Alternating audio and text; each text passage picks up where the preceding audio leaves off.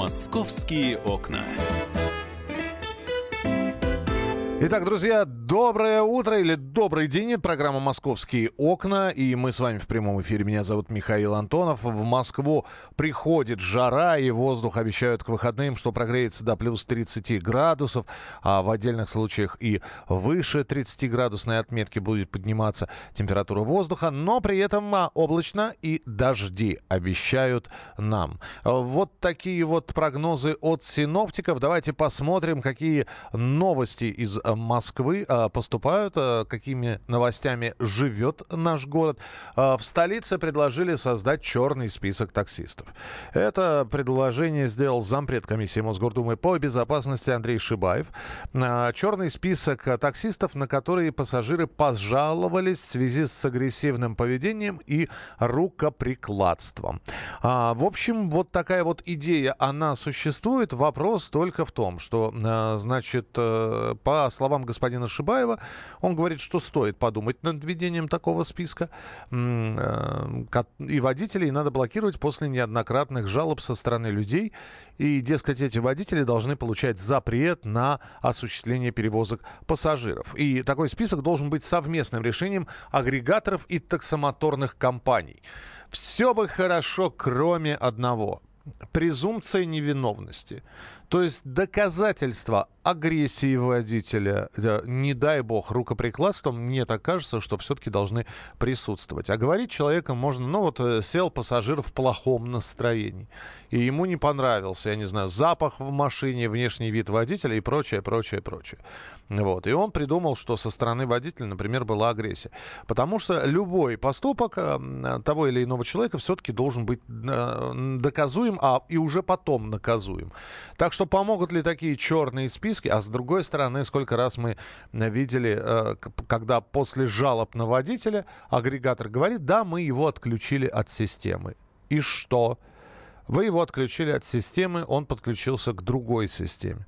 Или он работает, ну, без э, подключения к агрегаторам. Я понимаю, что, может быть, клиентура у него меньше, но его же от работы никто не отстранил. В общем, э, давайте мы если есть комментарии по этому вопросу, пожалуйста, 8967 200 ровно 9702. 8967 200 ровно 9702. Как вы думаете, черный список таксистов э, нужен, не нужен? Будет ли это полезным или наоборот бесполезным? Мы же переходим еще к одной новости. Э, после убийства 15-летней э, девочки в, Серп, в Серпухове уволили замначальника полиции и еще троих сотрудников. Это историю можно прочитать на сайте «Комсомольской правды». Э, глава подмосковной полиции э, в общем-то, вернее, ну как глава, заместитель главы, а, уволен, но вопрос решается, будет ли он под стражей находиться или нет. А главк полиции Московской области завершил судебную проверку в управлении полиции Серпухова. Напомню, что четыре дня назад на окраине города нашли тело пятилетней девочки, которая была изнасилована и убита. Был задержан подозреваемый, он сейчас находится под стражей, 28-летний Александр Семин. На него уже жаловались в прошлом году в полицию. Тогда он на улице разделся перед двумя школьницами. Э, и было написано заявление, приходил участковый, но дело заводить не стали – Следственный комитет тогда выяснил, что вот то заявление 2017 года было рассмотрено с огромным количеством нарушений. Оказывается, участковый ни человека, на которого было написано объявление, заявление вот этого господина Семина, ни детей не опрашивал. Ну и на экс-участкового, который уволился, как выяснилось, осенью прошлого года, тоже завели уголовное дело. Но и это еще не все. Вот после выхода из отпуска будет уволен начальник э, э МУ МВД России Серпухо, Серпуховское. Об этом заявили в э, пресс-службе ГУВД э, по Московской области. А к работе главы Серпуховской полиции э, вообще до этого были вопросы, в частности, к Валерию Пучкову, в частности, э, который вот сейчас в отпуске находится. Ну, а что касается вот этого человека, которого задержали. Э, задержали, я еще раз напомню, по обвинению идет следствие 28-летнего Александра Семина, который находится под стражей. Оказывается, он не только к маленьким детям проявлял интерес. Оказывается, этот человек еще и рукоприкладством занимался по отношению к взрослым. Вот что рассказывает Светлана, бывшая гражданская жена Александра Семина. На учете он у психиатра не состоял и не стоял. И когда у него наблюдались вот эти вспышки агрессии, там паники и мании преследования, и когда выяснился тот момент, что он принимает там наркотики, с моей стороны там я говорила маме, бабушке, там отчиму, тете его, что с ним надо что-то делать, и нужно человека вытаскивать из такого состояния, потому что он приносит страдания не только себе, но и всем окружающим, не считая меня. У него случались драки, армии его избивали, и он избивал в армии сильно. Он избивал своего отчима, он избивал своих девушек, с которым жил. Вот про избиение вы уже услышали, да? Это Светлана, бывшая гражданская жена Александра Семина. А, избиения, причем, были довольно регулярны. Меня всегда удивляло это. И так э, нам все время говорят, э, граждане, не будьте равнодушными, не проходите мимо. Если вы слышите крик из окна, крик женщины или крик ребенка, не надо делать равнодушное лицо, затыкать уши наушниками и проходить мимо окон. Вызовите наряд полиции. Если там ничего страшного, ну, ну извинитесь в крайнем случае, извините, что побеспокоил. Хотя извиняться здесь не перед кем и не перед чем. Если же вдруг э, что-то произошло страшное или происходит страшное, вы поможете и можете предотвратить трагедию. Здесь же все, пожалуйста, жаловались, избиения были, заявления писали. Полиция не действует. Вопрос о профпригодности тех или иных сотрудников, и неважно, в полиции он служит, в больнице или в поликлинике он работает, в школе преподает.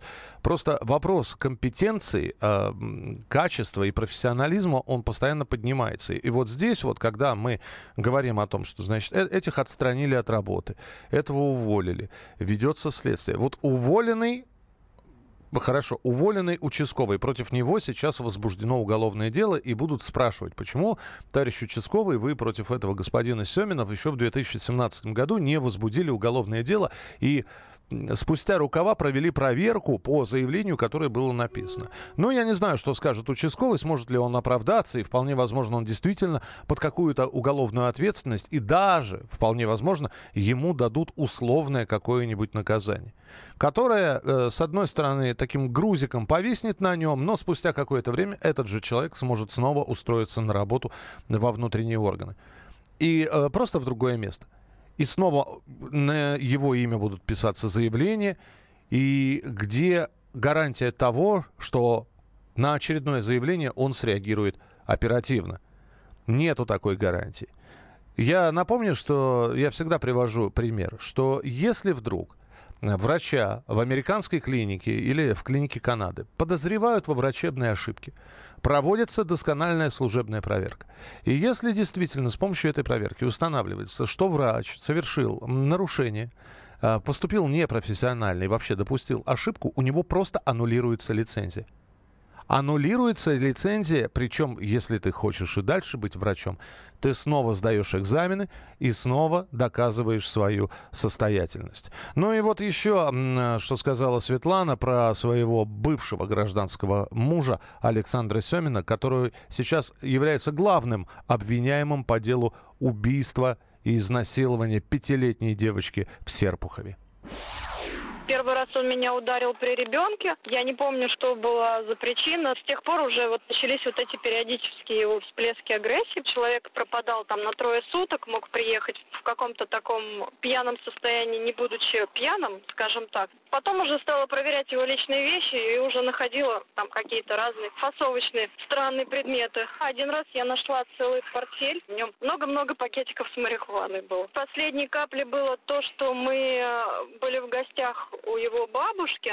Что-то мы сидели за столом, и я также говорила бабушке о том, что давайте что-нибудь придумаем с ним, потому что ну, невозможно это все больше терпеть. Ну и с этого, конечно, он, у него началось опять вот это агрессивное поведение, то есть он начал меня бить, я стала убегать, я села в машину, он открыл капот и вырвал оттуда все провода. Мы продолжим через несколько минут, Оставля... оставайтесь с нами.